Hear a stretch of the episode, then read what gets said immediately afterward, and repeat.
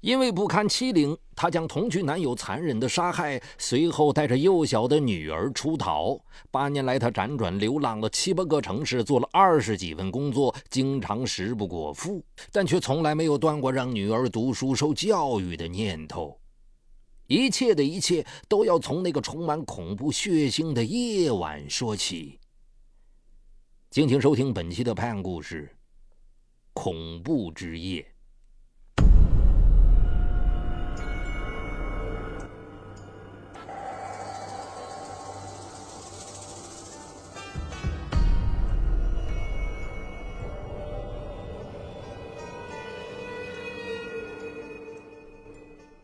一九九六年七月的一个深夜，一家理发店大门紧闭，店主齐辉喝了酒，正对着他的同居女友李秀芝大发脾气：“妈的，今天又偷钱给那个小杂种买东西吃了！”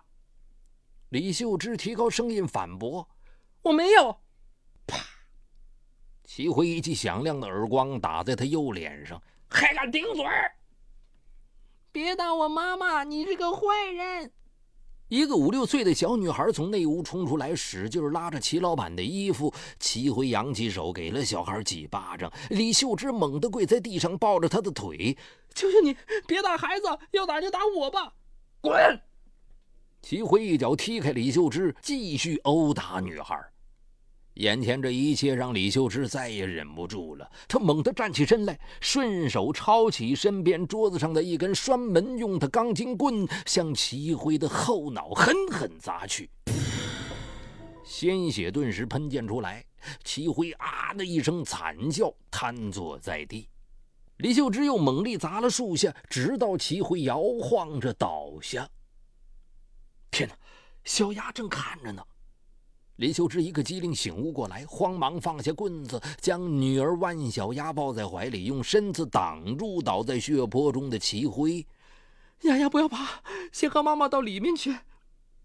李秀芝把女儿带到了房间，深知自己闯下了大祸。那个男人活不了，自己长命不要紧，可只有六岁的女儿怎么办？还是逃走吧。他快速包了几件衣服，拉起女儿夺门而去。次日中午，邻居发现已经死亡的齐辉，警方接到报案。经过数天摸查，发现外逃的李秀芝有重大嫌疑，随即发出了通缉令。李秀芝和齐辉到底什么关系？为什么就狠心把他杀死呢？李秀芝出生在农村。高考落榜后，他做了当地小学的代课教师，随后与高中同学万伟结为夫妻。丈夫没有任何工资收入，女儿万小丫的出世更让这个家庭捉襟见肘。万伟居然铤而走险入室盗窃，结果被判处有期徒刑十年。李秀芝也因窝赃罪被拘留了三个月。释放后，李秀芝将女儿送到娘家，只身一人到深圳打工。人生地疏，一连几天，李秀芝都没有找到合适的工作，身上带的钱很快就用光了。她去一家洗衣店应聘，那里的老板竟要一百五十元的报名费。交了报名费后，她再无分文，只得在街上流浪。夜里十一点多了，又累又饿的李秀芝还徘徊在街头。突然，身后传来一个声音：“姑娘，怎么这么晚还不回家呀？”李秀芝转身，是一个身材高大的中年男子，一脸络腮胡子，看上去倒很和善。大叔，帮帮我吧，我没有家，也住不起旅店。中年男子就是齐辉，在一处建筑工地当保安。他很爽快地答应了李秀芝的请求，表示可以帮他找个歇身处。李秀芝太轻信别人了，她确实也需要一个安身的地方，于是就跟随齐辉一起来到一个工地值班室。进门后，齐辉原形毕露，迫不及待地非礼李秀芝。李秀芝虽奋力反抗，但最终还是抵挡不住身强体壮的齐辉。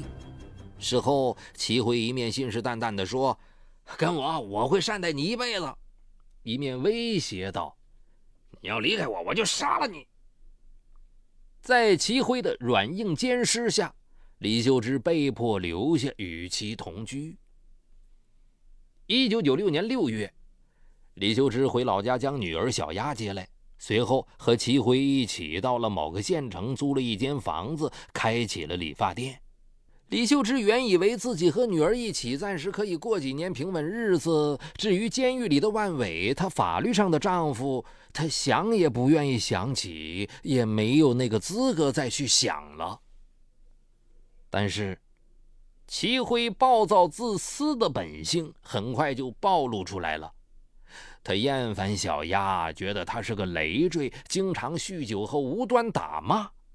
李秀芝多次想离开齐辉，齐辉却手拿匕首威逼他：“你敢离开我，你走到哪里，我就跟到哪，杀你全家。”李秀芝吓得浑身颤抖，再也不敢言语一声。就在这样的情况下，当这天晚上齐辉醉醺醺的回到家里，又和往常一样对李秀芝母女俩拳打脚踢的时候，血案发生了。李秀芝带着女儿到底逃到哪里去了呢？原来，李秀芝料想到事情泄露，警方定会布下天罗地网，便带着女儿一路向西，昼夜狂奔。她不敢坐车，一路上东躲西藏，饿了就向路边的人家要碗饭吃，渴了就到沟里捧口水喝，累了就藏到树林或砖窑里面栖身。他们十余次被歹人和醉汉尾随骚扰，李秀芝只能艰难周旋，将泪水往肚子里咽。他几次想投河自尽，但一看到女儿瘦小的脸颊、苦苦期盼的眼睛，便打消了这个念头。半年后，一对蓬头垢面、形同乞丐的母女出现在街头。他们就是李秀芝和万小丫，在一家小饭店门前，一连十来天都没吃过一顿饱饭的小丫再也迈不开脚步。李秀芝要抱走女儿，小丫忍不住大哭起来。孩子撕心裂肺的哭声引起饭店老板的注意，他端来了满满两大碗饭菜，招呼李秀芝母女俩在饭桌前坐下来吃了。这是他们娘俩逃命以来享用的最丰盛的一顿晚餐。李秀芝决定了，就带着女儿在街上拾废品。生活稍微安定一点，他开始考虑是否该将女儿找个人家送喽，自己好去投案自首。但他很快就打消了这个念头。那一次，两个拾废品的中年妇女对他讲。哎呀，看你怪可怜的，不如让你女儿跟我们老大干吧，保证吃香的喝辣的。你们老大是干什么的？中年妇女做了个偷包的手势。不行，你们死了这条心吧。李秀芝断然拒绝，她心里一惊，要是女儿落到这些人手里，将来可怎么办呢？在没有找到合适的人家之前，他无论如何也不能把女儿贸贸然地送给人家抚养。街头拾破烂的人没有安定的住所，大家都三五成群地住在桥墩下。这样的生活过了几个月之后，小丫感冒引起肺炎，每天夜里咳嗽的像要把五脏六腑吐出来一样，这令李秀芝心痛不已。他忽然想起一个同学在做生意，便决定去投靠同学。然而，同学已到外地发展，他们只好漫无目的的漂泊。一九九七年五月，眼看小丫到了上学的年龄，颠沛流离的李秀芝意识到，他们太需要一个港湾暂时停靠，无论付出什么代价，他都要让小丫上学。这一天。李秀芝领着孩子路过市内的一家小旅馆，犹豫了片刻，她走了进去。老板，我丈夫前年死了，想找个男人再成个家，我想暂时住在这儿，你让我干什么脏活累活都可以。他一口气像背书一样说出这些在心里演练过无数次的台词，没有想到店主果真答应将他们收留了下来。几天后，店主把他介绍给自己的一个亲戚，刚离婚的中年男人陈静发。陈静发比李秀芝大九岁，在镇上开一家电器修配店，每月能挣一千余元。结果这件事还真撮合成了。陈静发对他们母女还算体贴，还安排小丫上了学。漂泊了两年多的李秀芝总算过起了安稳的日子，她大大的松了一口气，孩子终于能够进入课堂了。在逃亡的路途中，无论环境有多恶劣，生活有多艰难，当过代课老师的李秀芝一天也没有忘记教孩子识字算术。小丫是一个极其聪明的孩子。当年他虽然亲眼目睹妈妈杀害齐辉，但这似乎没有给他带来太大的负面影响。在他心目当中，世界上最好的人就是妈妈。现在有机会上学，他凭借优异的成绩，一下子从一年级跳到了四年级。但是，陈静发的前妻不断的来找他，一心想和陈静发复合。看到陈静发已经找到了一个年轻美貌的女人，这个泼辣的女子带着一帮娘家人，经常到店里打杂滋事。陈静发索性带着李秀芝母女去他老家，共同生活了三年。此后，由于陈静发的前妻还不断的找到这里闹事，陈静发和李秀芝的矛盾也日益凸显。李秀芝下定了离开的决心。小丫已经是一个初中学生了，她哭着不愿意走，因为她知道这一走不知道什么时候才能再上学。李秀芝也哭了，女儿的眼泪让她心碎呀。小丫，你知道妈妈是犯了罪的人，你陈伯以前的妻子总是来找事，我真怕哪天闹出来大事儿，咱们还是走吧。女儿眼泪汪汪的看着母亲。妈，我懂了，咱们走吧。李秀芝将女儿紧紧的拥在怀里。第二天一早，李秀芝带着女儿伤心的离开。李秀芝几经周折，找到了一份给人蹬三轮、守仓库的活一个月工资发下来，他拿着钱，第一件事就是赶快给女儿找学校，让她插班上学。一天夜里，李秀芝母女俩已经躺下休息，突然听到门外当地民警正在对外地打工者进行例行检查。李秀芝带着女儿仓皇逃走。两天后。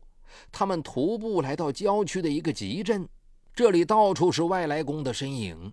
李秀芝觉得这里比较安全，她把女儿送到附近的村办学校读书，然后买了一辆旧三轮车给人拉货挣钱。但不久后，流动三轮车必须进行实名登记，李秀芝只好又离开。他们娘俩太需要稍微安定一点的日子了。李秀芝一边打散工，一边托人想找一份给人当保姆的活这样合适的人家，真的让他找到了，是县城一户姓董的人家。男主人董老伯和老伴儿都已六十多岁，是退休干部。他们的儿子儿媳在一家国企工厂里上班，家里只有一个三岁的小孙子。李秀芝每日早起晚睡，三顿饭变着花样的做。董家上下吃过之后都赞不绝口。小丫也懂事，除了帮妈妈做家务，每天还抱着董祥坤家的小孙子帮他看图识字。到了月末拿工资的时候，李秀芝死活不肯多要，他只拿了一半的工钱。董老伯很奇怪，问他怎么回事。李秀芝眼泪下来了。董老师，我知道你们心肠好，求你们帮小丫联系一个学校，让她上学吧。经不起李秀芝的反复恳求，好心的董老伯夫妇答应下来。他们联系了七八个学校，才终于找到了一家同意接收小丫的。可以念书了，小丫高兴的一蹦三尺高。这已经是他跟母亲逃亡之后读的第十二所学校，而李秀芝已经哽咽着说不出话来。万小丫入学后成绩一直名列前茅，她的刻苦精神让老师都惊讶不已。两年后，十四岁的万小丫以全县第二名的成绩考上无极县重点高中，并按照该校的有关规定免交学费。当晚，李秀芝躺在床上翻来覆去睡不着。女儿成绩好，这家人对她也不错。赶快把女儿托付出去，自己就可以去自首了。他觉得机会终于来临，该去投案自首。可是董家老伯会收留小丫吗？自己欺骗了他，自己是一个杀人犯呢。就这样思前顾后，时间到了二零零四年，李秀芝已经逃亡了近八年。他非常思念父母，忍不住将自己省吃俭用节余下来的一千元钱，用刘晶的化名寄给了年迈的父母。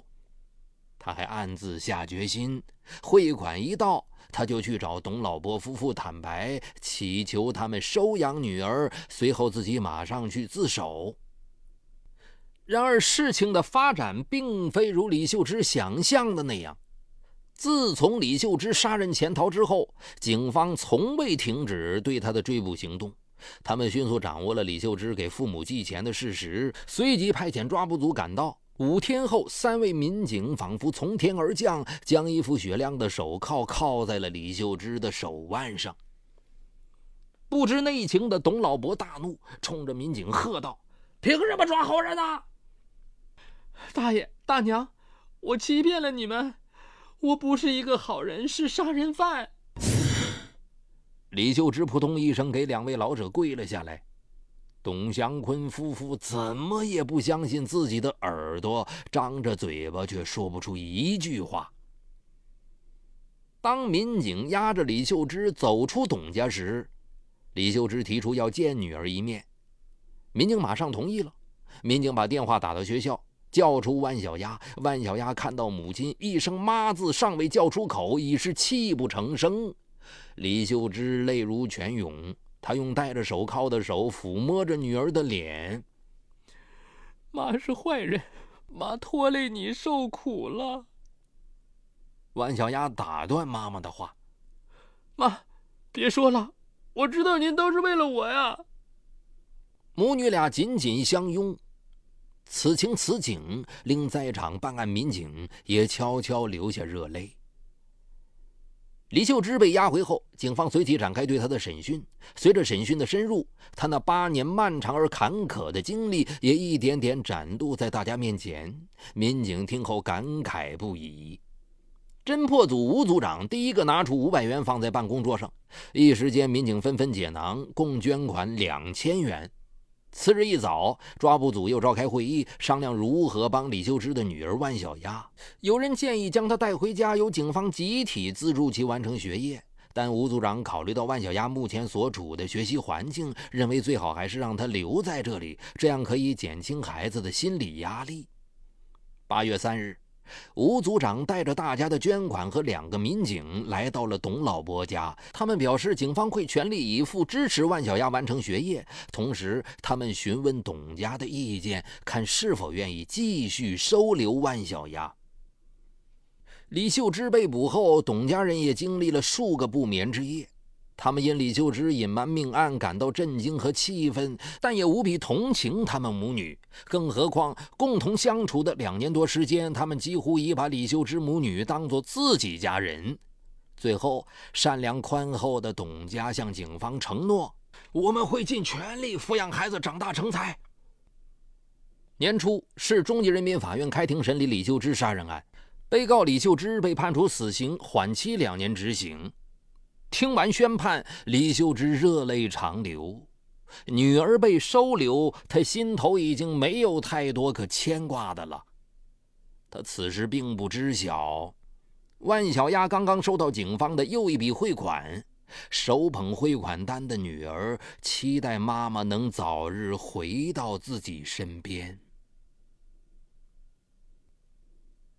好，感谢您收听今天的拍案故事。想了解有关我的更多媒体内容，也可关注微信公众号“雷鸣频道”。雷鸣的鸣是口鸟鸣，雷鸣频道。嗨，你好，我是雷鸣，向您推荐我的精品节目《解读自控力》。